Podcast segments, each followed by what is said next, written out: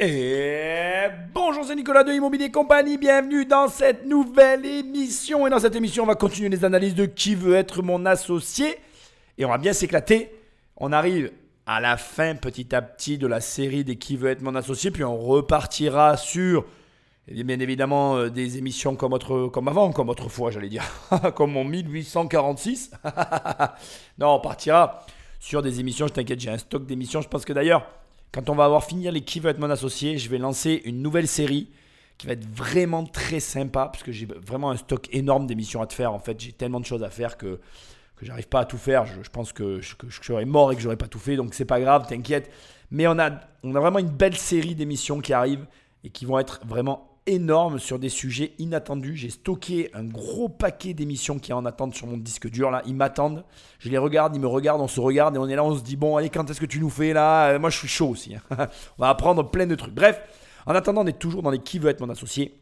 Et je dois te le dire avant qu'on attaque, celui-là je l'ai déjà vu. Alors il y a un moment de ça, je l'ai vu vite fait. Je sais pas trop comment je suis tombé dessus. En tout cas, j'en ai des souvenirs dans ma tête, donc euh, je vais malgré tout l'analyser comme j'ai l'habitude de le faire. Mais pour moi, c'est quand même important de te préciser et de te dire quand je les ai vus et quand je les ai pas vus. Sur cette nouvelle saison, j'en avais quasiment vu aucun. Je m'étais préservé à mort pour l'émission, mais celui-là, j'étais tombé dessus, donc euh, voilà. Et je me suis pas empêché de le regarder parce que j'ai passé un bon moment, somme toute. bon, avant, et comme d'habitude, tu prends le téléphone d'un ami et tu l'abonnes sauvagement à l'émission. Ou alors, tu me laisses un commentaire et des étoiles là où tu écoutes le podcast. Et oui, j'ai plus de voix, c'est un peu ballot pour un podcast. Et sinon, tu vas sur immobiliercompagnie.com dans l'onglet formation, il y a des formations. Toujours sur immobiliercompagnie.com dans l'onglet livres, il y a des livres. Et dans l'onglet coaching, il y a des coachings parce que c'est nouveau. On peut faire un coaching ensemble d'une heure. Il y a plusieurs formules. Bref, tu iras voir si tu as envie. En tout cas, c'est disponible sur le site. Indépendamment de tout ça, J'en ai assez dit, sans plus de transition, Magneto Patrick. Souhaitons au trio d'entrepreneurs qui vient d'arriver que tout roule lors de leur passage devant les investisseurs. Oh, des bikes encore. Ah, on va tout savoir sur les freins en Chine. Non, non, c'est des super parkings pour que les gens puissent se garer dans les abords des villes. Ah mais c'est bien tu ça. sors du train et hop, tu traverses. C'est du hardware et c'est pas du vélo. T'es pas en conflit, t'es pas déjà actionnaire d'une boîte si, parce que moi j'ai financé un parking Voilà. modulaire que tu, que tu utilises devant les entreprises pour stocker les vélos électriques avec des Ah, chargeurs. mais oui, on les voit bien les parkings, c'est ce qui est dans, dans toutes les gares, t'as ça maintenant. Bah oui. Donc, on sait direct de quoi il est question. Euh, c'est des grands cubes dans lesquels tu rentres des vélos. Marc Simoncini finance déjà ce type de projet. Donc, euh, on va voir si ça va avoir une influence négative ou positive euh, sur euh, ce qu'ils ont à proposer, proposer pardon, si Marc pourra suivre ou pas. Bon, c'est quelque chose, c'est un vrai besoin aujourd'hui et indépendamment du besoin, il y a aussi la problématique de la valeur des vélos. Les vélos qui sont passés à l'électrique ont vu leurs euh, cotes qui ont monté en flèche. Aujourd'hui, tu as des vélos à 5000 balles, c'est carrément le prix d'une moto. Et du coup, c'est vrai que il y a un vrai besoin de garer ces vélos à des endroits où il y a une forme de sécurité et où on est certain qu'on peut le laisser parce qu'il va rien lui arriver. Bref, on va en savoir plus dans un instant. Bonjour à tous, voici mes associés Maël, responsable du développement digital, Guillaume, notre directeur technique, et moi-même Antoine, responsable du développement commercial de la société La Ruche à vélo. Nous avons développé la première solution de stationnement pour vélo 100% sécurisé et sommes ici pour vous proposer d'intégrer notre capital à hauteur de 5% en échange de 120 000 euros. Donc ils sont trois, ils sont très jeunes. Sur les trois, face aux investisseurs, chacun a son rôle. C'est un détail euh, qui peut paraître normal et logique, mais moi je trouve que ça dénote quand même déjà d'une forme d'organisation, d'une forme de, voilà, de maturité à laquelle on ne s'attend pas quand on voit des personnes aussi jeunes en face de soi. Il y a tout de suite, on va direct dans les chiffres, donc 5% pour 120 000 euros. Ça veut dire que la boîte est valorisée à 2,4 millions d'euros, puisque ça- 5% pour 120 000, ça fait 10% pour 240 000, x 10 pour arriver au 100%, ça fait 2,4 millions. Donc, tu sais ce que je vais te dire comme d'habitude. Là, on est sur un truc de entre le moyen et le gros. Enfin, même, voilà, on est entre quelque chose sur, un, certain montant. C'est pas énorme, c'est pas petit. On a un certain montant, 120 000 euros, c'est une somme, mais ça veut dire qu'il y a du chiffre d'affaires. Et il y a intérêt qu'il y ait du chiffre d'affaires avec de tels chiffres, parce que sinon, comme d'habitude, ben, on n'est pas dans quelque chose de logique et de cohérent. Mais dès le départ, c'est carré, tout le monde a son rôle, donc j'ai très bon espoir, bien tout simplement que ça soit fonctionnel en fait. C'est-à-dire que l'entreprise fonctionne, engrange de l'argent. Maintenant, reste à savoir comment ils gagnent de l'argent avec leur cube à vélo. Donc c'est un cube dans lequel tu ranges des vélos et il y a l'air d'avoir un ascenseur et les vélos sont raqués dans des, dans des espaces et re- redistribués en fonction d'un code, à mon avis. J'attends la suite. Les collectivités locales font de nombreux efforts pour rendre les villes plus cyclables. Les aides pour l'achat de vélos à assistance électrique sont venues accélérer cette tendance, en rendant le vélo accessible à tous et pour de nouveaux usages. En revanche, si vous avez déjà laissé votre vélo en ville, vous avez sans doute eu ce sentiment d'inquiétude au moment de le récupérer, avec ou sans selle, avec ou sans roue, voire même qu'il ne soit plus là. En France, cela représente un vélo volé chaque minute. C'est d'ailleurs le premier frein à l'utilisation de ce dernier. Pour un vélo assistance électrique qui coûte en moyenne 1750 euros, il n'est pas question de le laisser attaché trop longtemps euh, à un arceau, euh, ni même dans un box collectif euh, pour un week-end. Alors, pour accompagner les villes pour le développement de la pratique cyclable et répondre à ces nouveaux enjeux, on a décidé de créer la ruche à vélo. Une ruche à vélo, c'est quoi? C'est un parking pour vélo 100% sécurisé, simple d'utilisation et innovant par son automatisation et sa gestion. Nous en avons déjà vendu trois. Notre premier démonstrateur à la métropole d'Angers qui sera installé cet été euh, sur le parvis de la gare et deux parkings 64 places qui seront installés d'ici la fin de l'année dans deux grandes métropoles de l'Ouest. L'argumentaire est parfait, je te l'ai dit dès le départ. C'est vrai que moi je regarde aussi les vélos électriques, je pense que je vais me laisser tenter à un moment donné ou à un autre. Et je vais t'avouer que très sincèrement, si demain je me paye un vélo électrique entre, comme il dit, euh, encore 1700 euros, il est gentil. Hein, moi je regarde des vélos à 5000 euros. Bon bref, c'est pas grave, il y a tous les prix. Mais quand tu commences à avoir des vélos entre euh, 1000 et 10 000 euros, parce que dans les vélos c'est pareil, je veux quand même le préciser, mais il y a tous les prix. Moi j'ai des copains qui ont des vélos à 20, 30 000 euros. hein. Il y a vrai, c'est le prix d'une voiture hein, au passage. Il y a vraiment tous les prix.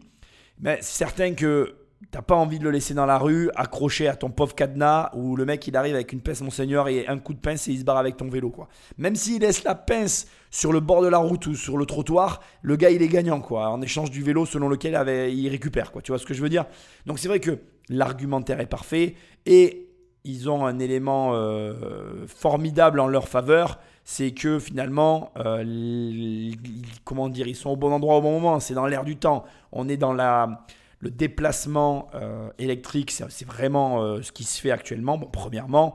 Et en plus, deuxièmement, non seulement il y a le déplacement électrique qui est à la mode et qui se développe, etc., mais les gens sont demandeurs et les collectivités, en plus des vélos libres et tout ce qu'on peut trouver, sont aussi demandeuses de ce type de garage à vélo parce que comme ça, ils incitent encore plus les gens à s'équiper et à se déplacer ainsi. Et franchement, euh, moi je regarde encore une fois, voilà, je, transpose un peu parce que je suis intéressé par le- les modes de déplacement alternatifs. J'avoue que le vélo électrique, euh, c'est vraiment génialissime quoi. Ça roule suffisamment vite pour faire des distances très correctes. C'est vraiment un truc, euh, ça me rappelle à l'époque, t'as peut-être pas connu les Solex. Le Solex, c'était vraiment un truc qui a hyper bien marché, puis ça a disparu. Aujourd'hui, c'est carrément euh, un objet de collection. Il y a des Solex qui valent très cher, il y a des clubs de Solex et tout, etc. etc. Et d'ailleurs, c'est un super business. Au passage, je te, le, je te lance comme ça. Si tu cherches une idée, euh, lance-toi dans le Solex. Il y a vraiment euh, des collectionneurs et c'est vraiment un, business de fou. Bref, bref, bref. Effectivement, il y a un énorme marché et il y a un marché à prendre. Et je pense qu'ils sont au bon endroit, au bon moment. Et s'ils en ont déjà vendu 3, ça veut dire qu'il y a du chiffre d'affaires. Maintenant, je suis curieux de voir comment ça fonctionne leur business. Est-ce que c'est de l'abonnement avec la collectivité ou il y a juste un- une vente sèche où il y a de l'abonnement pour les particuliers? Si on est sur un système par abonnement, je te le dis direct, ils vont avoir du financement. Il va y avoir des investisseurs qui vont leur donner de l'argent. Et oui, tu es peut-être en train de te dire euh, que je t'avais dit que j'avais vu euh, l'émission.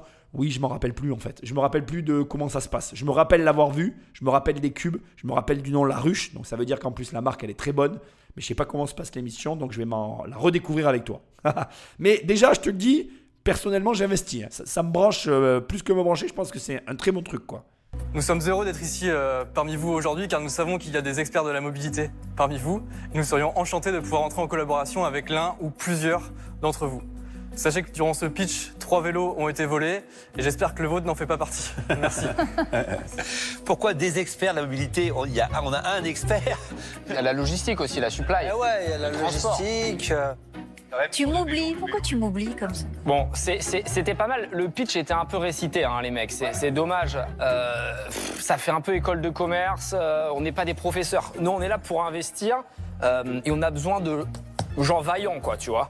Donc, euh, profitez du moment et kiffez la suite des questions. En fait, euh, relâchez-vous un peu. Là, vous êtes tendu, je vous sens tendu. Je- mais je l'aime vraiment bien en fait. Franchement, j'ai presque envie de le rencontrer, le Bourbon. Euh, Il te donne, là, il est en train de te donner un conseil à toi, en fait, que je vais te répercuter. Surtout si tu vas aller voir des banques pour lever de l'argent. Euh, en, en- en définitive, moi, je fais des rendez-vous bancaires. J'en fais régulièrement maintenant. Et il a complètement raison. Il y a deux choses que tu dois scinder dans ta tête. Premièrement, ta connaissance du projet que tu dois avoir de facto, puisque c'est toi qui portes le projet. En l'occurrence, si tu connais pas le projet que tu portes, il y a quand même un problème. Bon, premièrement. Toujours dans la, premièrement d'ailleurs, dans la connaissance, il y a un autre élément assez important qui doit être pris en considération, c'est ta hum, capacité à relier les points entre eux. Je m'explique, tu vas comprendre. Il y a le projet que tu portes, donc pour lequel tu vas trouver un financement. Ça peut être un bien immobilier, ça peut être une société, ça peut être ce que tu veux. Et il y a en parallèle ce que tu fais déjà. C'est-à-dire que tu as une organisation, tu as un, un mode opérationnel, opératoire plutôt, pardon, et le projet que tu prends va venir s'inclure dans, dans ce fonctionnement-là. Ça, c'est quelque chose que beaucoup d'investisseurs et d'entrepreneurs oublient. Présenter le projet, expliquer le pourquoi du comment, c'est une chose. Penser aussi toujours dans le même temps, toujours dans cette phase de connaissance que tu as besoin d'avoir sur le projet.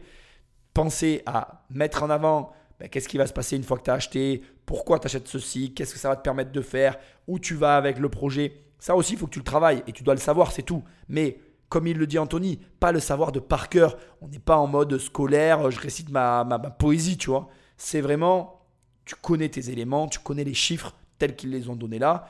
Tu dois avoir devant les yeux une feuille avec les grands points à savoir, les grands chiffres à répéter éventuellement. Voilà, comme ils l'ont dit, voilà, un vélo volé toutes les minutes, tu l'apprends par cœur, il n'y a pas de débat. Mais une fois que tu le sais, tu cherches pas à construire autour un raisonnement. Tu sais cette information et tu sais que dans la phrase, tu vas le lâcher. Comme il l'a fait à la fin, ça aurait été drôle, tu vois. Au lieu de le dire dès le début, il gardait ça pour la fin en mode humour. Il dit Vous savez, au fait, qu'il y a trois vélos qui viennent d'être volés Peut-être les vôtres Ah bon, pourquoi? Ben Parce que toutes les minutes, il y a un vélo qui est volé, vous saviez pas? Ben voilà pourquoi on s'est lancé dans l'opération. Et tu l'amènes comme ça d'une manière fun, détendue. Et les gens, ils vont se dire Waouh, le mec, en plus, euh, non seulement il a la connaissance, mais il m'amène ça de manière euh, cool, tu vois. Et ça, tu dois savoir le faire. Deuxièmement, donc première étape, connaître ses grands chiffres, connaître son dossier, connaître ça, c'est OK. Deuxième étape, qui tu es, mais naturellement. C'est-à-dire que c'est ce que veut dire Anthony. Moi, j'ai pas du tout envie, euh, quand je travaille avec quelqu'un ou quand je vais investir euh, dans quoi que ce soit d'ailleurs, de me prendre la tête pendant deux heures avec un gars qui me rappelle l'école où je pouvais enfin, supporter pas d'aller, tu vois. Et, et c'est pareil pour tout le monde. Dis-toi que les personnes en face de toi, elles ont passé sûrement leur journée à se faire chier euh, pour diverses raisons, variées. D'ailleurs, on a tous des journées qui se succèdent. On a des rendez-vous, on n'en a pas. Et quand tu arrives et que tu vas demander quelque chose à quelqu'un, essaye de te dire que c'est une parenthèse que tu lui offres. Vois ça comme ça. Dis-toi que tu vas être son sourire de la journée. Tout à l'heure, j'ai eu un partenaire avec qui je travaille et je l'ai fait rigoler, je le sais, parce que je vais lui, je vais lui présenter un client euh, potentiel pour lui, mais je lui ai amené ça de manière rigolote et je sais qu'il s'est marré en fait et qu'il m'a remercié en plus parce que c'était du business pour lui. Essaye d'être aussi pour tes partenaires cette parenthèse de la journée dans laquelle ils passent un bon moment et pour laquelle en plus ils peuvent te donner de l'argent. C'est pas incompatible. Tu peux très bien arriver et tourner des, des, des- des- problématiques à la dérision parce que tu sais déjà que tu as la solution au problème, tu vois. Moi, je suis sur une acquisition qui pose des problèmes de, on va dire, de distance.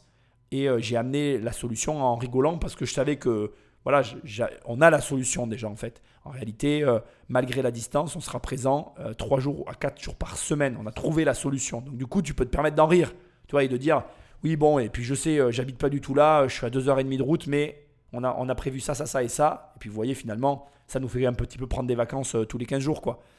Et, euh, et- ça peut être drôle en fait. Donc ce que j'essaye de te dire, c'est qu'il y a deux éléments essentiels dans tes pitchs quand tu vas récupérer de l'argent. Le premier, ce que tu dois savoir, et tu dois juste le savoir en fait, tu n'as pas besoin d'apprendre par cœur ce que tu as à dire. Le deuxième, c'est ta capacité finalement à rester toi-même et à amener à la fois du fun, du sérieux et euh, finalement de ta personnalité dans ce que tu t'apprêtes à dire aux personnes en face de toi. Et que ce soit un banquier, des investisseurs, euh, un futur associé, je ne sais pas qui, il faut que tu gardes ce que je suis en train de te dire et que tu le conserves tout le long de ta vie. quoi. Ne sois pas ce mec chiant où on se dit oh putain on rentre ça y est, dans une récitation je m'emmerde vivement qu'il se barre quoi tu vois ça il faut faut jamais que tes présentations laissent euh, transpirer ou retranscrire ce type d'émotion à la personne en face de toi après j'ai conscience qu'il y a une forme de pression. J'ai conscience qu'il faut quand même que tu travailles euh, ben, ton sujet. Ça c'est ok tu vois. Mais en essayant de garder ce côté fun et rester soi-même qui justement donne envie aux gens de rentrer dans l'aventure avec toi et de partir dans un délire peut-être qui va même au-delà de ce qu'ils avaient prévu au départ, tu vois. Bref, t'as compris l'idée, on continue. Ça, c'est la réalité, ça, c'est la maquette. Ouais, ça c'est la réalité. Comment elle fait la machine pour attraper un vélo, le monter? Alors, bah, vous pouvez venir voir là sur la maquette. Ouais. Mais en fait, là, on est vraiment sur euh, le parking 64 places qui va être installé maintenant, le parking qu'on vend. Ah d'accord, donc vous le mettez dans le rail, Voilà, vous le rentrez là dans le sas. ça monte. Et après, en fait, on a une pince ici qui vient attraper le vélo, le monter et le stationner dans une zone sécurisée et inaccessible aux autres utilisateurs. Et ça marche. Ça marche. Ce prototype 10 places, il est déjà installé depuis 6 mois maintenant chez notre sous-traitant. marche. Et il marche. Il met jamais un vélo en travers. Alors, il a mis au début des, forcément des vélos en travers. Les problèmes, le problème majeur qu'on a eu au début, ça a été euh, vraiment sur le stationnement des vélos à la fin avec les béquilles, les sacoches. ça. Et en fait, euh, bah, euh, au fur et à mesure des tests, on a essayé de faire passer le plus de vélos différents dedans. Mais qui est l'ingénieur qui... Ça? Bah ça, c'est alors, on est tous les trois ingénieurs de ah, base. Vous, êtes- bah, vous l'avez pas dit. On est tous On les- n'est pas d'école de commerce. Ça s'est senti en fait sur le pitch. Vous êtes ingénieur en quoi? Nous, on est ingénieurs généralistes. On est Ok. diplômés de l'ICAM de Nantes. Vous avez quel âge?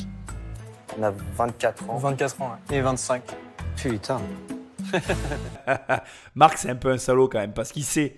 Il a dit qu'il faisait ça déjà. Donc lui, il est venu pour juste euh, foutre son, son petit bordel et il s'est rassis en rigolant. euh, ah, ok. Là, c'est vraiment pas mal. Donc tu vois, là aussi, on a, on a quelque chose euh, auquel il faut que tu penses. Et euh, je trouve que c'est dommage que pour le coup, on n'ait pas. euh, bon, je pense qu'ils l'ont eu et que ça a été coupé à l'émission, mais un peu l'antériorité du projet. Parce que. Ils te disent, bon ben voilà, on, a, on avait un, le premier c'est un proto de 10 places qu'on a vendu et qui est en fonctionnement et sur lequel on a fait les tests mais il y a quand même dû y avoir toute un- une modélisation au départ avant d'en arriver là. Bon, je comprends aussi très bien que dans une émission comme ça, c'est pas le lieu ni l'endroit de d'expliquer, ça serait rébarbatif, ça irait à l'encontre de ce que moi-même je viens de te dire. Donc bref, on s'est compris. Mais ça, il faut que tu l'inclues dans ton esprit, et c'est vraiment dur pour nous les Français de le, de le modéliser. En gros, euh, c'est plus important d'avoir un proto qui ne fonctionne pas en circulation que d'avoir un proto euh, qui fonctionne, mais qui reste une idée maquettisée, je ne sais pas si ça se dit, mais en, sous forme de maquette dans tes, dans tes locaux. Donc ce que j'essaye de dire, c'est quoi? Entre avoir un projet, le pitcher, aller chercher des, des investisseurs, mais ne jamais l'avoir vendu euh, et, et avoir finalement donc une maquette dans tes locaux qui semble fonctionner, et avoir une société qui a déjà vendu un produit qui ne marche pas bien, mais où le produit est déjà vendu et il est déjà en semi-fonctionnement puisqu'il marche pas bien, eh bien, il vaut mieux la deuxième solution. Et ça aussi, je veux vraiment que tu te le mettes dans la tête parce que même pour moi et pour tout le monde, c'est très dur. C'est quelque chose de très abstrait. En définitive, tant que c'est pas réel, ça n'existe que dans ta tête. Et en gros, ça n'existe pas. C'est ce que ça veut dire. hein. Tant que ça existe dans ta tête, ça n'existe pas. Donc, je, je- je vais au bout du truc. Les prototypes, c'est bien, mais il vaut mieux un proto qui soit construit et qui fonctionne mal qu'un proto qui soit idéal, mais dans ta tête. Parce que le proto qui fonctionne mal, comme il l'a dit, tu l'améliores, tu travailles dessus, tu y vas, tu reviens, tu et tu essayes tous les trucs, etc., etc. Et puis à l'arrivée, tu finiras avec le deuxième ou troisième produit avoir un produit parfait. Alors que l'imaginaire qui euh, est fertile et qui semble sur le papier fonctionner que tu essayes de vendre euh, auprès des banquiers, je dis pas que ça marche pas, mais je dis que c'est très compliqué. Je dis que au final, euh, tu sais pas vraiment si ce que tu as imaginé sera réellement ce qui sera produit et si ça sera réellement utilisé euh, de, de la manière dont tu l'as pensé par tes utilisateurs. Bref, le théorique n'amène jamais rien de pratique, alors que le pratique, c'est ce qui termine, c'est finalement ce qui valide la théorie. Et tu es obligé de vendre en fait. Donc, si tu m'écoutes, le conseil que je te donne, c'est vraiment de commencer par vendre ton idée avant même de la faire. Et je t'assure que j'ai conscience en te disant ça que c'est d'une extrême difficulté parce qu'on a tous cette réticence à ne rien avoir à montrer, à finalement avoir peu d'éléments à, à proposer pour justifier de ce qu'on est en train de vendre. Et pourtant, c'est la meilleure des choses à faire parce que, justement parce que, tu ne vas pas perdre ton temps et ton énergie dans des considérations et dans des projets qui ne verront peut-être jamais le jour, malheureusement. La meilleure euh, façon de passer de l'irréel au réel, c'est de commencer directement par le réel en passant le moins de temps possible dans l'irréel. Alors bien sûr qu'au début, c'est pour ça que je dis que c'est dommage qu'on n'ait pas un peu l'antériorité du projet, mais bien sûr qu'au début, il faut euh, travailler sur ton idée et, comment je dirais, euh, et, et- faire un croquis, avoir une esquisse un minima de ce que tu veux faire, mais ne passe pas trop de temps là-dessus. Vends directement. C'est la vente, c'est le contact avec le client, c'est les erreurs, c'est tous les problèmes que tu vas engendrer par cette vente qui va te permettre d'aboutir le plus vite possible au résultat que tu convoites au départ et pas l'inverse. Et c'est très contre-intuitif. Voilà, c'est tout ce que je voulais te dire. Quelles sont un peu les unités économiques Par exemple, sur le modèle à 64 places, ça coûte combien au vélo Il faut combien de temps pour le rentabiliser? Enfin voilà, vous pouvez en donner un peu plus euh, pour voir le modèle? Aujourd'hui, on vend aux métropoles, euh, aux communautés urbaines et aux agglomérations. Du coup, le, le parking 64 places, on le vend aujourd'hui aux alentours de 4000 euros la place. Et vous, vous vendez 256 000 euros euh, le parking 64 et là-dessus, vous avez une marge? Ou alors, en fait, euh, c'est un modèle plus compliqué? On fait la marge sur la vente et ensuite sur l'abonnement, donc la gestion et l'entretien. Quand on propose le parking aux villes, nous, on leur propose un contrat de maintenance qui, euh, là-dessus, on fait euh, plus de 50% de marge. D'accord, ok. Mais, mais derrière, vous avez quoi comme infrastructure pour fabriquer la machine euh Alors nous, aujourd'hui, on se repose sur un sous-traitant Ouais. en Vendée. Euh, donc, euh, qui, qui a fabriqué le parking d'Angers, qui a fabriqué les suivants. Et sur votre parking à 250 000 euros, vous l'achetez combien au fabricant Aujourd'hui, nous, on l'achète 160 000 euros. Ça fait une marge de euh, 30%. 32 à peu près. Bon, le modèle est pas simple à comprendre. En fait, il y a deux ventes distinctes. La première, c'est le hardware, comme va nous le dire Eric à un moment donné ou à un autre. Alors, ça m'a fait rire parce que lui aussi s'est posé la même question que moi dès le début, quel était le modèle? Je vais aussi un petit peu ici rentrer dans les chiffres. J'espère que tu es assis, j'espère que tu es prêt à écouter pour que tu comprennes un peu comment on calcule parce que je me rends compte que si tu poses tes maths, tu vas pas tout comprendre alors que si, mais bon, on va le voir ensemble. Donc, on attaque direct avec euh, la première explication que j'ai à te donner. Il y a deux modèles qui se détachent ici. Tu l'as compris, le côté euh, par abonnement qui est le plus intéressant pour eux, puisque comme ils l'ont dit direct, il y a 50% de marge. Et le côté j'achète et je revends. Alors même si ce sont les fabricants, ils ont un, producteur de l'autre côté. Et là, ils, ils sont les auteurs euh, du, du brevet et de la fabrication de la machine, mais ils doivent l'acheter et la produire par une tierce personne, un sous-traitant comme on appelle ça. Donc, Marc Simoncini leur demande la marge. Ça tombe bien, je vais faire un petit cours de marge. On n'en parle jamais là dans, ce type d'émission. On, va en profiter ici pour faire ça. c'est toujours intéressant de rappeler les fondamentaux. Donc, ils vendent 4000 euros la place. Donc, 4000 euros fois 64, ça fait 256 000 euros. Mais ça, c'est normalement le prix qu'ils vendent. Alors, il y a des propos pour moi qui sont pas clairs dans leur histoire, mais on va quand même essayer de dégrossir le truc. Il faudrait savoir déjà, premièrement, s'ils parlent en hors taxe ou en TTC. Normalement, une entreprise parle toujours en hors taxe. Donc, le problème des prix qui sont donnés ici, c'est sur quelle base sont proposés ces tarifs. Est-ce qu'on est sur une base hors taxe ou est-ce qu'ils parlent en TTC À mon humble avis, pour le côté hardware, on est sur du hors taxe. Donc ça veut dire que quand on dit 256 000 euros le cube, en réalité, la commune paye 307 000 euros. Mais la société fait le travail de l'État pour reverser ensuite la TVA, justement à la TVA euh, étatique. Ok? Sur les 256 000 euros, tu enlèves à peu près 35% pour moi, c'est plus réaliste.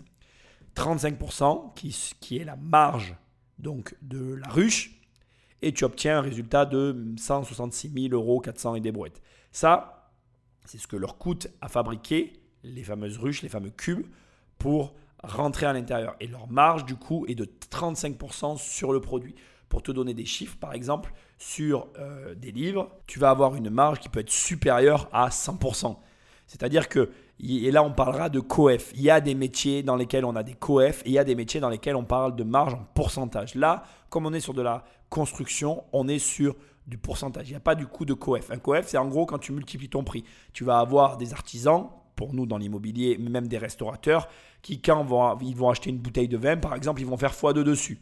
Ou alors, quand un artisan va acheter du matériel, il va faire x3 dessus parce qu'il aura acheté son PER à un prix négocié auprès du fabricant et il va juste multiplier son prix pour ensuite le revendre à son client. Donc c'est vraiment très important, comme l'a fait ici Eric, de comprendre le modèle économique d'une entreprise, surtout quand comme ici il est à plusieurs niveaux, parce que ça peut être hyper intéressant, justement sur les abonnements, d'avoir de l'abonnement derrière pour venir gagner de l'argent. Un modèle économique qui est euh, très compliqué à comprendre, mais pourtant qui est très intéressant, c'est le modèle économique des vendeurs de copieurs. Tu as des vendeurs de copieurs qui gagnent de l'argent essentiellement soit sur les cartouches, soit sur les cartouches et l'abonnement. Et en fait, en plus d'avoir un, retour, de com sur la vente du copieur sous forme de, de, de crédit, ils vont avoir la grosse marge qui va se faire sur les utilitaires autour et les interventions autour et sur l'abonnement d'entretien pour lequel en réalité il n'y a que très peu d'entretien. Donc voilà, ce que tu dois comprendre ici, c'est qu'on est sur un modèle à deux niveaux. Premier niveau, la vente du produit, deuxième niveau, l'abonnement, et que l'abonnement reste la partie la plus rentable. Quand tu construis une société, tu dois aussi penser à ce genre de système parce que ben, justement, il y a euh, une réflexion à mener pour savoir comment tu vends et où se trouve ta marge. Et donc leur intérêt à eux, c'est d'avoir de l'abonnement derrière. Mais attention, tu peux avoir des concurrents qui vont venir proposer du, de l'entretien sur des produits concurrentiels. C'est-à-dire que comme Apple par exemple, qui est exclusif à sa marque, y compris dans la réparation, tu vas avoir euh, des, des, réparateurs qui vont pouvoir proposer aux mairies la réparation des cubes la ruche en, disant, en prétextant, ben nous, on vous fait la réparation et l'entretien d'une ruche pour un prix euh, divisé par deux que ce que vous propose le fabricant. Voilà. Donc faites très attention, voilà, il y a des réflexions à avoir. Je trouve ça très intéressant, les modèles économiques. On pourra en parler des heures. Il y a plein de modèles qui existent. Vendre, mais comme je te dis, voilà, il y a des, copieurs des, vendeurs de copieurs qui vendent leurs leur copieurs à perte pour attirer le client et pour signer justement l'entretien de la machine parce que c'est là où ils gagnent leur argent. Et on n'a pas l'occasion trop d'en parler. Donc euh, je trouvais le, le sujet intéressant. J'espère que tu as aimé. Le chiffre d'affaires prévu l'année prochaine, dans deux ans, dans trois ans, c'est quoi les grandes lignes? Cette année, euh, c'est de faire euh, quatre euh, marchés remportés. Donc ça fait plus d'un million d'euros avec la partie récurrence. L'année prochaine, on est sur 2 millions et demi. Et puis dans trois ans, en 2023, faire 25 ventes, donc 6 millions et demi de chiffre d'affaires. C'est la première fois que dans l'histoire des Qui veut être mon associé, j'ai la sensation d'avoir une question qui s'apparente à quel est votre business plan? Là, j'ai vraiment l'impression qu'on a demandé finalement aux trois jeunes de sortir un espèce de petit prévisionnel, ou en tout cas une, anticipation ou une projection de leur chiffre d'affaires. Je comprends très bien pourquoi. Il y a une grosse partie hardware, c'est-à-dire qu'on est un petit peu déstabilisé face à ces trois jeunes qui ont réussi à construire ce qui s'apparente à une activité industrielle. Et on est aussi surpris des chiffres qui sont annoncés dans la foulée, c'est-à-dire que comme on est dans une activité industrielle, finalement, avec très peu de produits vendus, tout de suite, on a un chiffre d'affaires qui est assez colossal et ça peut avoir un énorme intérêt pour les investisseurs. C'est-à-dire que l'affaire, elle paraît presque trop belle. Donc, je pense qu'il va y avoir des problèmes qui vont être soulevés et qui sont à peu près légitimes. Mais sincèrement, euh, quand tu vends 256 000 euros ton produit, tu comprends très bien que avec 4 ventes, tu fais ton million d'euros. Et en plus, tu ajoutes à ça le récurrent. Du coup, ça peut aller très vite, très fort et ça peut être une aventure assez folle. Et du coup, pour un investisseur. Là, on a euh, une entreprise qui propose une vélocité financière très intéressante. Donc, moi, je remets en perspective maintenant avec ce qu'ils te demandent. Ils te demandent finalement 120 000 euros. C'est presque pas assez par rapport à ce qu'ils sont en train de dire là. Et ça peut même leur jouer des tours.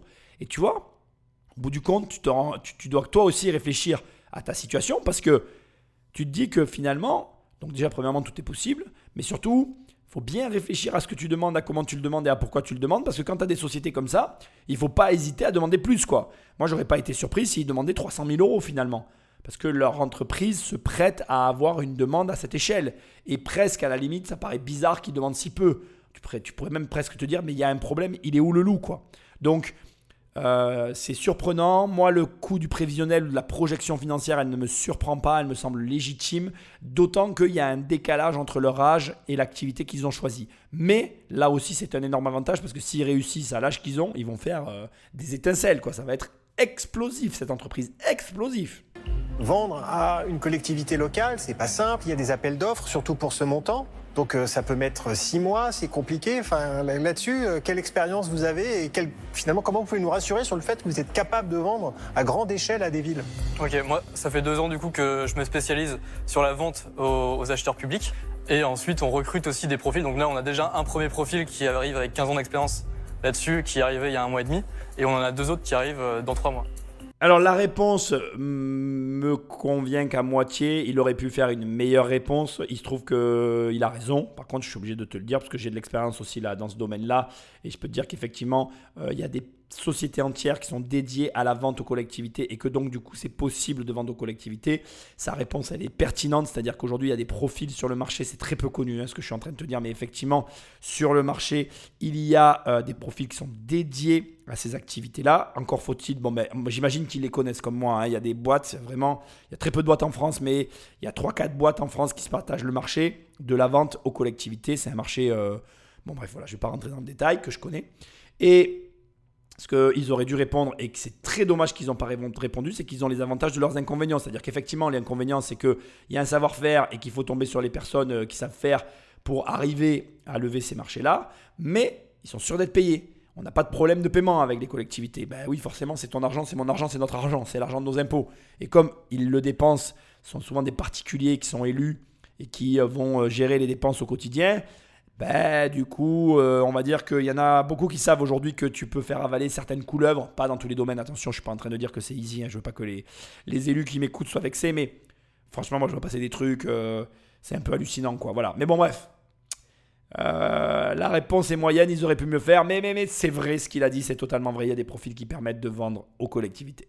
Il y a plein de pays qui ont développé les vélos bien plus que la France, par exemple en Hollande ou euh, au Danemark. Est-ce qu'il y a des concurrents qui font ce que vous faites? Ah ben, Je sais qu'il y en a d'autres, mais quelle est votre particularité? Aujourd'hui, donc, on a deux euh, vrais concurrents. Donc, un qui est vraiment très gros, qui est euh, au Japon, où il y a 60 000 euh, stationnements vélos automatisés qui sont sur, sur le territoire. Et on a un nouveau qui, qui est en train de se créer en Allemagne. Et ces deux entreprises, elles font des parkings en silo. Donc, euh, pour stationner les vélos, soit en hauteur, soit en souterrain. Et nous, on vient se différencier avec euh, une géométrie qu'on peut directement intégrer plus facilement dans les, dans les bâtiments. Mais comment vous pouvez in- intégrer ça dans un immeuble? Non, alors là, vous imaginez par exemple un, un local commercial qui est inutilisé. Vous avez juste l'entrée du SAS à l'entrée et après, nous, on vient mettre la machine.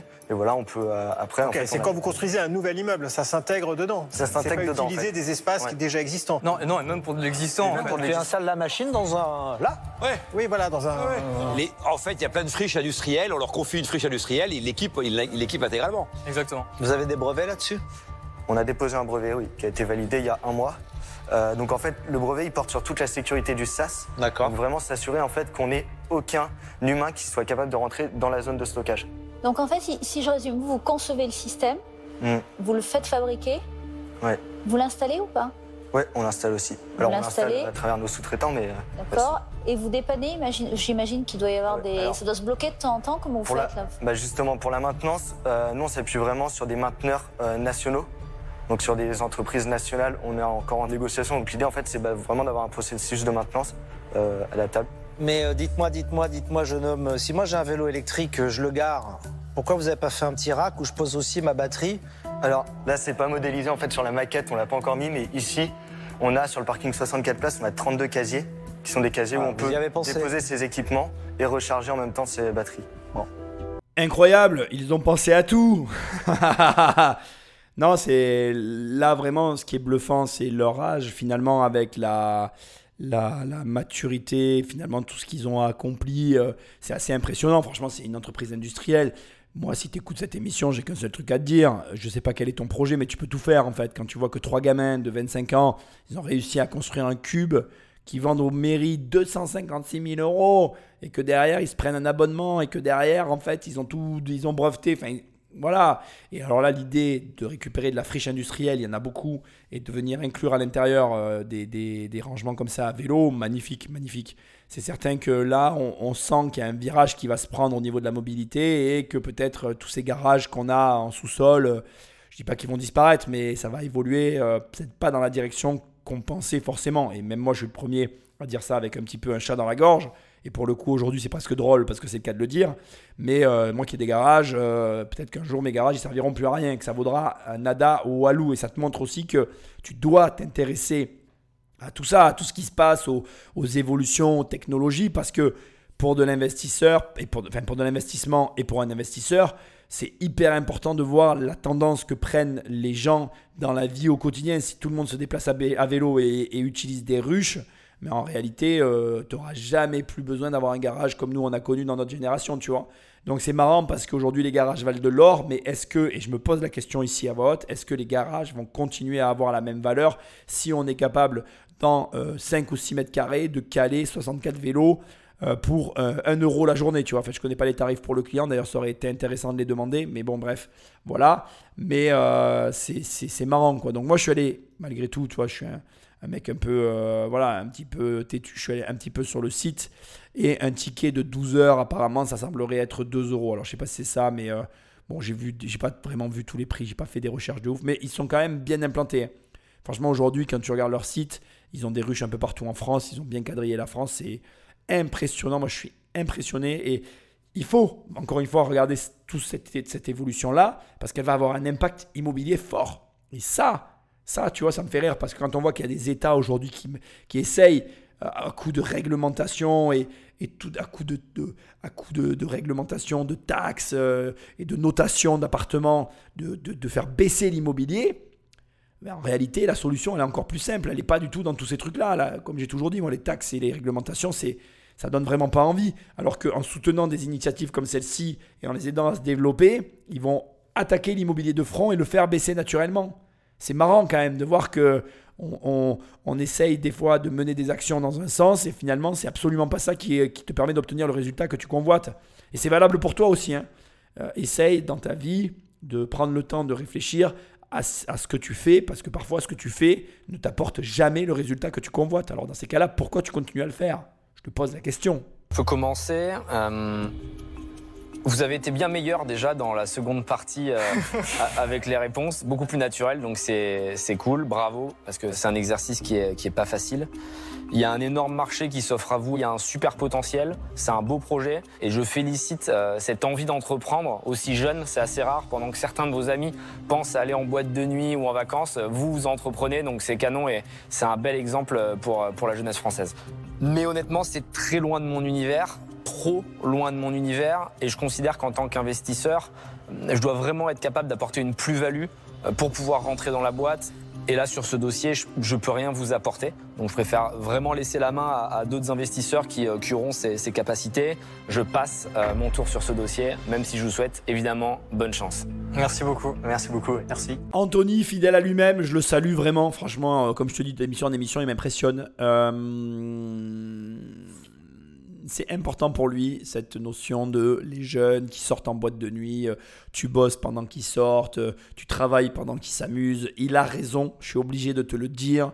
Euh, prends mon livre Devenir riche sans argent si tu hésites parce que tu vas vraiment le voir. Moi, ça a été vraiment ma vie en fait. Hein. J'ai bossé pendant que les autres s'amusaient. quoi. J'ai, je, d'ailleurs, j'ai toujours essayé de faire en fonction de mes affinités. À un moment donné de ma jeunesse, j'ai voulu, comme tout le monde, sortir en boîte de nuit. Ben, j'ai organisé des soirées en fait. Et du coup, je sortais un petit peu. C'est-à-dire que comme je pouvais pas, et je le savais euh, vraiment, euh, euh, comment je vais dire, j'avais pas d'argent quoi, si tu veux, je pouvais pas compter sur un joker ou quelqu'un qui allait me filer de la thune.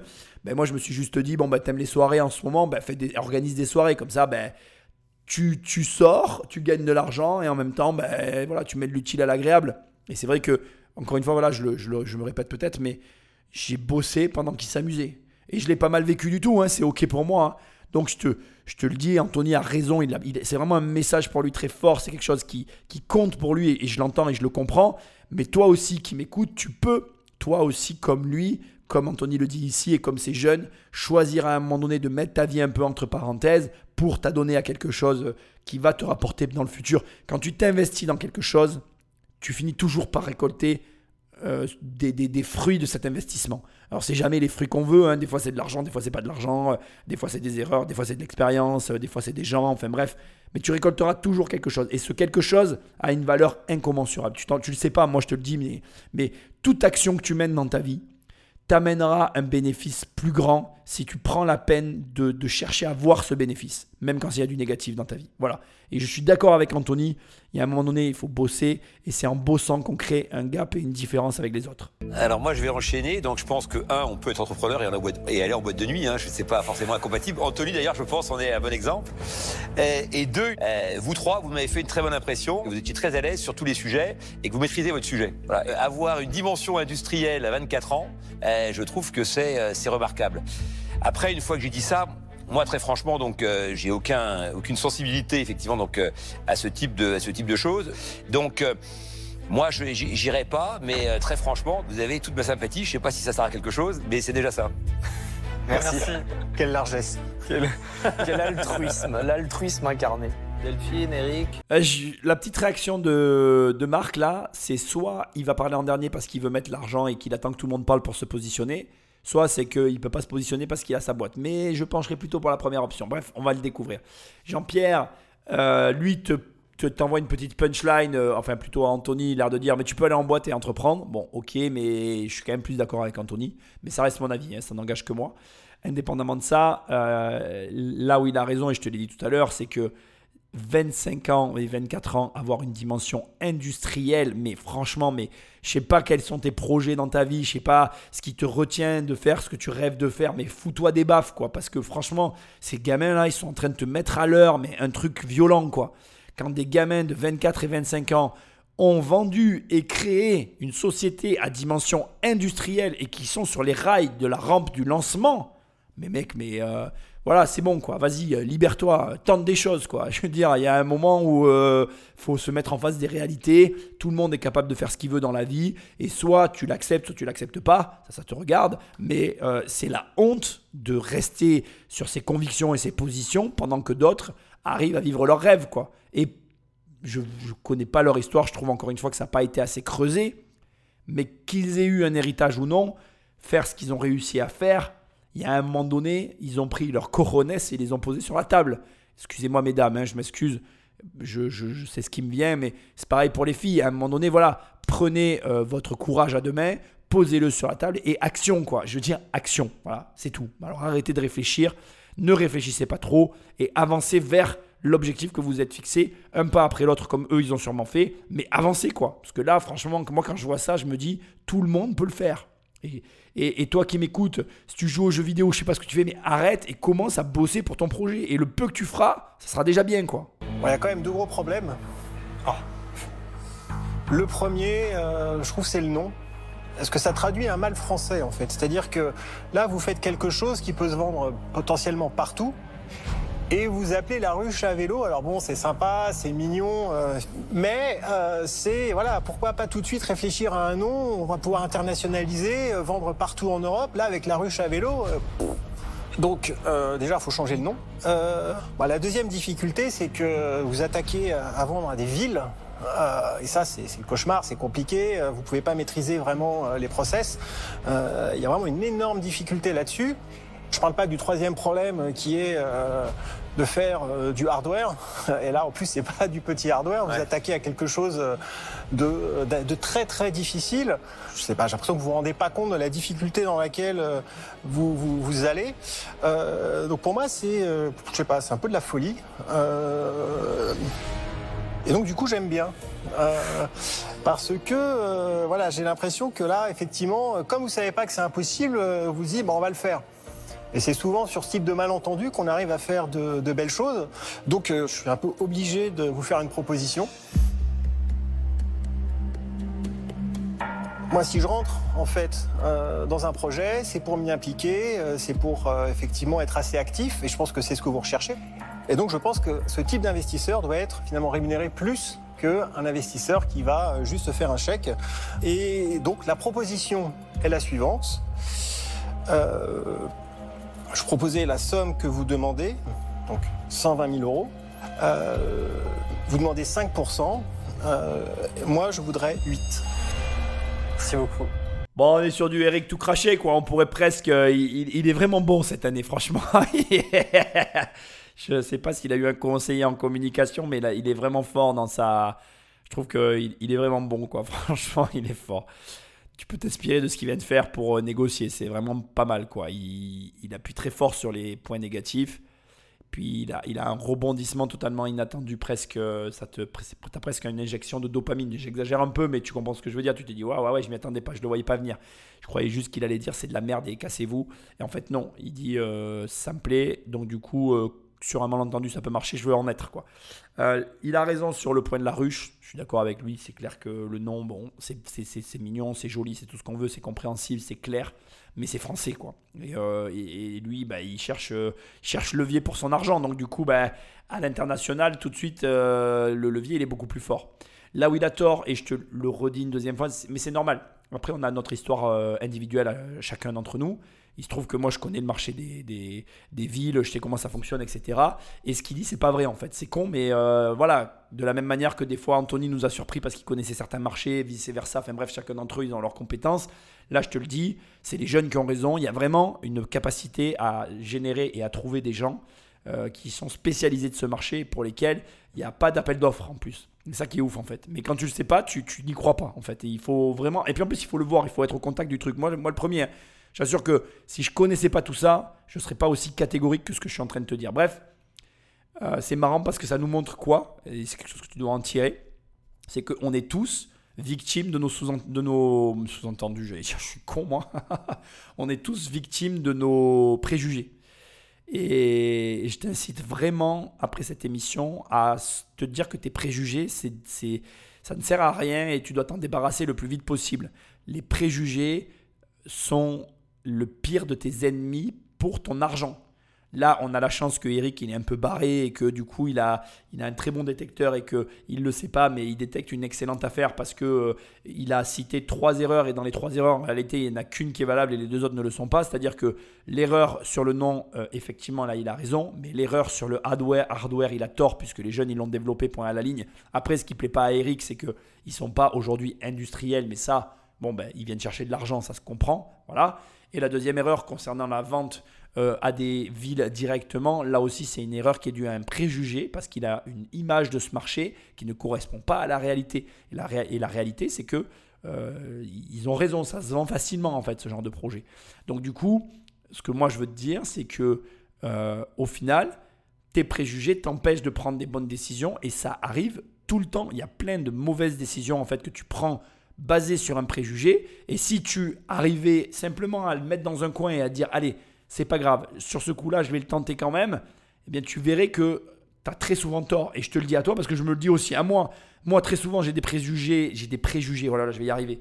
Et j'ai du mal à faire certaines choses alors que j'ai pas raison et que si j'écoutais pas cette petite voix qui me dit on fais attention, euh, ça se passe pas comme ça, c'est pas aussi facile. Mais si je l'écoute pas, clac, ça marcherait direct quoi. Donc voilà, c'est dur de faire taire cette petite voix qui nous souffle euh, ces préjugés, ces frayeurs qui sont infondés. Mais si tu parviens à aller au-delà, je t'assure que tu vas découvrir un univers euh, d'abondance et de richesse pour toi. Donc il n'y a pas de raison que tu n'y ailles pas. quoi. Mets un peu de côté tes croyances et tous tes trucs là et essaye un peu comme ça de mener des actions comme est en train de le faire Eric parce que sur un malentendu, il a complètement raison. hein. Sur un malentendu, ça ne peut que marcher. Donc vous avez un projet qui est bon, intéressant et qui en plus euh, est dans l'air du temps et nécessaire puisque euh, bon, les vélos euh, envahissent le marché, ils sont de plus en plus chers donc il faut les protéger. Et deux, il y a vraiment une problématique de, parking de vélos dans les villes puisque c'est la pagaille, qu'il y en a partout et que bon, c'est- un problème qui commence à prendre de l'ampleur. Donc il y a un marché, ça c'est clair. Je pense qu'il y aura un sujet au niveau de la maintenance. Pour pouvoir faire une maintenance de qualité euh, quand le vélo est coincé, j'imagine qu'il faut intervenir rapidement. Donc vous allez avoir besoin d'un réseau. Ça, c'est quelque chose sur lequel je peux vous aider. Je pense qu'il va falloir s'investir. Et donc 5%, je trouve que c'est trop peu. Donc moi, ce que je vous propose, c'est euh, de vous apporter 150 000 euros pour 10% du capital. Merci. On rentre dans mon jeu préféré, les négociations. Donc là, Delphine, elle amène plus d'argent, plus de parts. C'est après, c'est une problématique, euh, euh, on va dire, euh, propre à, à nos jeunes entrepreneurs qui vont devoir choisir entre les deux. C'est intéressant parce qu'elle y est allée très calmement. L'avantage de Delphine, c'est que par contre, elle, elle peut vraiment apporter sur un sujet très précis. Et c'est aussi intéressant de voir que Eric peut lui aussi apporter sur un sujet très précis, différent de celui de Delphine. À ce stade, déjà, je te le dis, le plus intéressant pour eux, c'est d'avoir les deux en fait. C'est du coup de peut-être rehausser ou plutôt céder le nombre de parts en rehaussant le capital qu'ils récupèrent. Ça, aurait un double effet qui se coule qui serait, ben, un, d'avoir plus d'argent et deux, d'avoir plus de compétences et donc d'aller plus vite. Là, euh, c'est marrant parce que elle, elle a pris l'angle donc de la sécurité des vélos et du prix des vélos que j'ai moi-même évoqué puisque je regarde et qu'effectivement les vélos c'est de plus en plus cher. Mais indépendamment de tout ça, et laisse-moi te le dire, ce qui est intéressant, c'est que Marc n'a pas encore parlé. Delphine, elle me, surpre- me surprend cette année parce que je trouve qu'elle n'est pas très présente et qu'elle n'est pas très euh, dans l'action d'investir avec les, les projets. Là, elle se positionne parce que je trouve que c'est un projet relativement facile et comme je te l'ai dit, à coût de 256 000 euros, ton chiffre, tu le fais rapidement. Finalement, tu n'as pas beaucoup de ruches à vendre pour arriver à avoir un gros chiffre. Donc, je suis presque étonné que Anthony et Jean-Pierre n'aient pas euh, manifesté une envie d'investir parce que on est sur un produit qui, pour moi, a toutes les caractéristiques qui peuvent intéresser n'importe quel investisseur qui se respecte. Maintenant, on va voir ce que va dire Marc. Et puis, à mon avis, bon, bah, de toute façon, ils vont trancher. Moi, je prendrai les deux qu'il y a là, sauf si Marc se joint aux trois. Enfin, je sais pas s'ils se font une tambouille, mais euh, je suis pas vraiment surpris. C'est un méga projet, quoi. Donc moi je suis le dernier. Euh, donc Eric a proposé 120 000 euros pour 8% du capital. Vous vouliez 5%. Delphine vous propose 150 000 euros, donc 30 000 euros de plus que ce que vous vouliez, pour 10% de votre capital. Et moi, je suis donc dans la merde. Euh, moi, j'essaye de faire des vélos qui se volent pas. Donc forcément, euh, des vélos qui sont protégés, euh, il y a quand même des, synergies. Sur l'aspect maintenance, dans chaque ville où on vend, on a un mécanicien qui répare le vélo partout, dans toute l'Europe, hein, puisqu'on va se développer dans toute l'Europe. La maintenance, ce ne sera pas vraiment un problème. Donc évidemment, moi, ça, ça, ça matche toutes les cases. Et euh, je pourrais vous faire l'offre que vous euh, avez demandé au départ. Mais ça m'embête d'éliminer mes camarades. Mais je comprends pas. qu'est-ce que tu- C'est quoi ton offre? Bah, la leur. Ah bah, Mais je- tu vois, je- tu vois la logique, quoi. euh, Ah non, mais la tu logique, fais- c'est que moi, je peux vraiment les aider, quoi. Ok, bah si t'es prêt effectivement à, à te lever le matin pour 5%, Bon, du coup, vous avez trois offres. Vous voulez réfléchir cinq minutes peut-être pour euh, vous Ouais, on va positionner prendre le temps de. Merci. À tout de suite. Merci. Merci à vous. Bon là, ce qui vient de se passer euh, est particulier. D'ailleurs, Eric le prend un peu, un peu mal parce que bon, bah forcément, Eric et Delphine étaient rentrés dans un jeu de négociation et la marque rabat sa carte en disant moi je leur donne ce qu'ils veulent, enfin, je leur donne ce qu'ils veulent. Et Eric euh, balance la, vanne, oui mais tu vas te lever le matin pour 5%, enfin l'air de dire euh, voilà tu travailles pour rien quoi. Mais sauf que en fait Marc vient de le dire, Marc dans son projet, il a déjà les ressources dont ils ont besoin. Donc en définitive, adjoindre le projet de la ruche au projet de Angel, donc les vélos Angel, ça ne change rien à Angel en fait. C'est-à-dire que les coûts des, les coûts de la maintenance, il les a déjà, puisqu'il a déjà un réparateur vélo dans chaque ville. Donc que le réparateur répare les vélos et en plus répare le bloc de, de garage à vélo, bon, ben, j'ai envie de te dire, euh, c'est QFD quoi. Enfin, tu vois, c'est peut-être pas le bon terme d'ailleurs, c'est, blanc bonnet et bonnet blanc quoi. Donc lui, il s'en fiche d'avoir 5%. C'est l'inverse en fait. C'est marrant parce que, tu vois, c'est ça, c'est la mentalité. J'adore Eric. Je veux pas qu'il le prenne mal si jamais il écoutait cette émission. Mais on est un peu dans la mentalité française. C'est-à-dire que Eric attaque Marc, l'air de dire Mais euh, tu vas avoir que 5% de cette boîte, euh, tu vas pas gagner d'argent. Non, en fait, c'est l'inverse. Il va prendre 5% d'une boîte pour laquelle il va rien faire de plus pour les gagner. Donc en fait, euh, bah, lui, il a raison de signer quoi. Lui, on lui dit Ben voilà. euh, moi, je vais te faire un contrat de sous-traitance avec tes gars. Donc, du coup, j'augmente ton chiffre d'affaires sur Angel. Et en plus, tu te recèdes 5% de mes bénéfices parce que tu as participé à ma boîte. Ben, c'est tout bénef, quoi. Et lui, ben, il a 5% euh, d'une autre boîte pour laquelle il a un service associé qui vient rentabiliser son gars et qui euh, équilibre les comptes de tout le monde, quoi. Et d'ailleurs, c'est marrant parce que c'est très français, tu vois. En gros, les Français regardent ce qu'ils gagnent, ce qu'ils perdent, tu vois. Mais en fait, c'est pas du tout comme ça qu'il faut raisonner, quoi. En réalité, euh, parfois, il vaut mieux avoir 1% du monde que 100% de la France. Tu gagneras toujours plus, en fait. Et tu peux faire ce que tu veux. Et c'est la mentalité de Marc, en fait. C'est pour ça que Marc, je pense qu'il a la réussite qu'il a. C'est qu'il a très bien compris qu'il valait mieux avoir 5% de 100 boîtes qui marchent que euh, 10% de 3 boîtes qui marchent pas, tu vois. Et, et- et- c'est tout. Donc, euh, ou même 20, ou même 30 d'ailleurs, de 3 boîtes qui marchent pas. Ce que je veux dire, c'est que Marc a compris que là, il allait prendre 5% d'une boîte pour laquelle ben, finalement ça changera rien à sa vie, avec laquelle il va pouvoir créer euh, de l'interfacturation parce que du coup il y a des synergies qui vont se créer et en plus il va récupérer du bénéfice sur une autre entreprise pour laquelle il va pas s'occuper quoi, qui va pas lui, lui générer du travail en plus. Et voilà, donc ça c'est vraiment de la stratégie. hein. On est dans la stratégie d'entreprise que toi tu dois développer et ne vois pas comme Eric a vu. C'est-à-dire que non, il ne se lève pas pour 5% le matin. Non, non, il se réveille le matin en ayant 5% en plus. C'est la cerise sur le gâteau dont il n'a pas besoin, mais que ça va quand même lui rapporter et faire travailler son mec. Bref, je pense que tu l'as compris, je l'ai assez répété. On va voir la fin de l'émission, mais euh, les jeux sont faits à mon avis. Bon, là, s'ils ont besoin de réfléchir, c'est gentil pour moi parce que tu leur proposes ce qu'ils t'ont demandé. Bah, elle propose plus d'argent. S'ils étaient malins, ils proposent un truc à trois. Oui, ils peuvent faire une contre-offre. Pour pouvoir utiliser les compétences de chacun. Ouais, j'y crois pas du tout. Non, c'est plus pour réfléchir avec Delphine, parce que comme elle propose plus d'argent. Bien sûr. Voilà, Ça a été vite, ils sont déjà là. Bon, avant qu'ils attaquent, euh, il y a un dernier point qui n'est pas dit ici parce que c'est hyper important. Il y a aussi la, synergie avec Marc Simoncini. Marc Simoncini est en train de construire une marque de vélo. Ils sont dans le, vélo. Je veux dire, c'est euh, voilà, c'est presque prédestiné, quoi. C'est presque un mariage arrangé cette histoire. Ils auraient tort de se priver de Marc Simoncini. En plus, quand tu as un, un- un associé comme Marc Simoncini, tu vas récupérer du capital auprès d'énormes boîtes qui vont qui vont pouvoir accéder à, ta, startup. Pourquoi? Parce que Marc a l'habitude des levées de fonds, donc il va te guider dans les méandres de ces énormes trusts que, lui seul connaît sûrement mieux que les autres. Et encore que c'est pas dit parce qu'Anthony est pas mal là-dedans non plus et Eric c'est aussi le même cas. Mais bon bref, ils sont tous bons à leur manière. Même euh, Jean-Pierre, je dis des conneries. Mais je veux dire, aujourd'hui, s'associer à quelqu'un qui développe une marque de vélo en ayant un garage à vélo, ah, moi je te le dis, c'est sûr que c'est par politesse et vis-à-vis de Delphine, mais les jeux sont déjà faits. Voilà, je voulais juste le préciser. Déjà, on tenait à vous remercier pour tous vos retours et les conseils que vous avez pu euh, nous amener. Merci à Delphine, merci à Eric euh, pour, euh, pour nous faire ces propositions-là. En revanche, on, on va pas pouvoir continuer avec vous, même par rapport à la valorisation. On a compris, hein. je crois qu'il a compris. Il remue le couteau dans la plaie. c'est- Allez, craque À peine de vous excuser. Hein.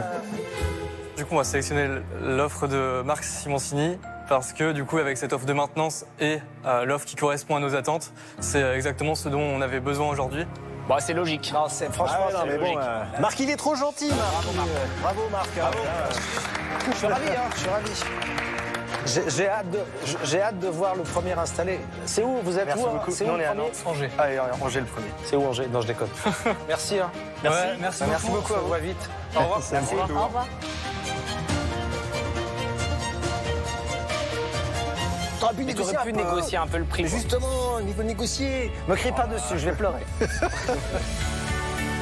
On est super contents, c'était l'objectif qu'on s'était fixé en, en venant ici, donc euh, bah, trop bien. Enfin, voilà, on- Ouais, c'est une victoire. hein. C'est un, un bel objectif qui est atteint et puis on, on a hâte d'avancer et de voir jusqu'où pourra aller euh, notre entreprise. Marc Simoncini nous fait confiance, donc maintenant c'est aussi à nous de, de montrer euh, qu'on mérite cette confiance et euh, justement c'est que le début, maintenant il va falloir euh, se défoncer pour, euh, pour lui montrer qu'il a fait le bon choix et que- qu'il a bien fait d'investir dans la ruche à vélo.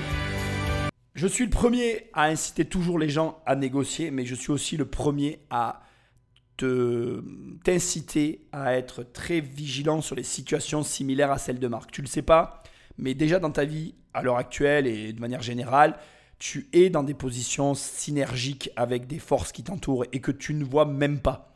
Et là, l'erreur qui est menée ici par le fait que Anthony et Eric, en rigolant à la fin, ah, tu aurais dû négocier et tout, c'est dommage qu'ici, on personne. Je suis là pour ça, tu me diras, remarque, c'est pour ça que je fais ces émissions, mais voilà, tu l'as compris, je vais pas le répéter, mais c'est l'inverse en fait qui est en train de se produire. Marc, il est en train de récupérer une cerise sur un gâteau qu'il avait juste pas, quoi. Et la cerise sur le gâteau, comme on dit, elle y est, elle y est, elle y est pas, elle y est pas, mais si elle y est, c'est c'est juste mieux, quoi. C'est un truc en plus que tu prends, quoi. Si elle y est pas, c'est pas grave, tu vis pareil, quoi. Et toi, c'est déjà le cas dans ta vie. On le sait pas, mais nos vies sont déjà faites de tout un tas d'éléments qui ne sont pas exploités pleinement, pour lesquels tu as tout intérêt à aller creuser un peu plus, parce que justement, tu pourrais aller chercher ce petit truc en plus qui ferait toute la différence. Et vraiment, vraiment, vraiment, je t'incite à avoir cette démarche de dire, ben voilà, qu'est-ce que dans ma vie je pourrais améliorer, avec qui je pourrais travailler. Et finalement, en m'associant avec cette personne, je changerai rien à mon quotidien, mais j'augmenterai mon chiffre d'affaires de même que 5%. Je veux dire, si demain tu changes rien à ton quotidien, mais tu prends 5% de plus, juste parce que ben, tu as un service qui se complète bien, peut-être avec un concurrent, peut-être avec un voisin, peut-être avec un collègue, mais pourquoi tu le ferais déjà pas en fait? C'est des trucs, c'est tout bête, et, et- et ça me fait plaisir qu'on en parle dans cette émission, parce que je le vois très régulièrement. Moi, je vais te dire un truc tout con. Euh, Aujourd'hui, j'ai fait mon agence immobilière de telle manière qu'elle s'est pluguée parfaitement à ma vie. Et bien évidemment que j'ai plus de travail, mais j'ai toujours le même travail au quotidien. En fait, au lieu de gérer tel que j'avais organisé mes lots euh, immobiliers, ben, je gère les lots de tierces personnes. Et en fait, ça m'a juste permis de mieux m'organiser, de passer à la vitesse supérieure. Et j'ai juste plugué un service par-dessus un service qu'on avait déjà. Enfin, j'exagère un peu en disant ça parce que la, la, la, la vraie valeur ajoutée dans mon cas à moi, c'est mon association avec Jérôme. Mais ce que je veux que tu entendes, c'est que c'est parce que je me suis associé avec Jérôme que je réussis aussi. Et sans lui, j'y arriverais pas. J'ai pas honte de le dire. Mais faut aussi que tu entendes qu'aujourd'hui, dans mon quotidien, le travail que je fournis, euh, il est complémentaire à ce que je faisais déjà. Et je, je n'ai pas ajouté à ce jour, bon, bientôt ça va changer, mais je n'ai pas pour l'instant ajouté de contraintes supplémentaires à un quotidien que j'avais au préalable. Et ça, c'est important que tu l'entendes. Pourquoi? Parce que tu fais des choses dans ta vie, et je le sais, que tu peux cumuler, ajouter, optimiser avec une tierce personne ou une tierce société, enfin bref, je ne sais pas qui autour de toi, mais ça pourrait t'apporter tellement plus. Et même si c'est que 5% de plus dans ta vie, prends ces 5%.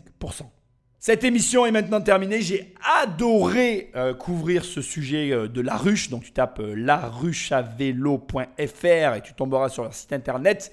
Ils se sont bien développés aujourd'hui. Ils n'ont pas que trois parkings à vélo, ils en ont beaucoup plus. Si tu veux travailler avec moi, tu vas sur immobiliercompagnie.com. Dans l'onglet livres, il y a des livres. Dans l'onglet programme, il y a les programmes 1 et 10 millions. Et dans l'onglet coaching, il y a des coachings. On peut travailler ensemble.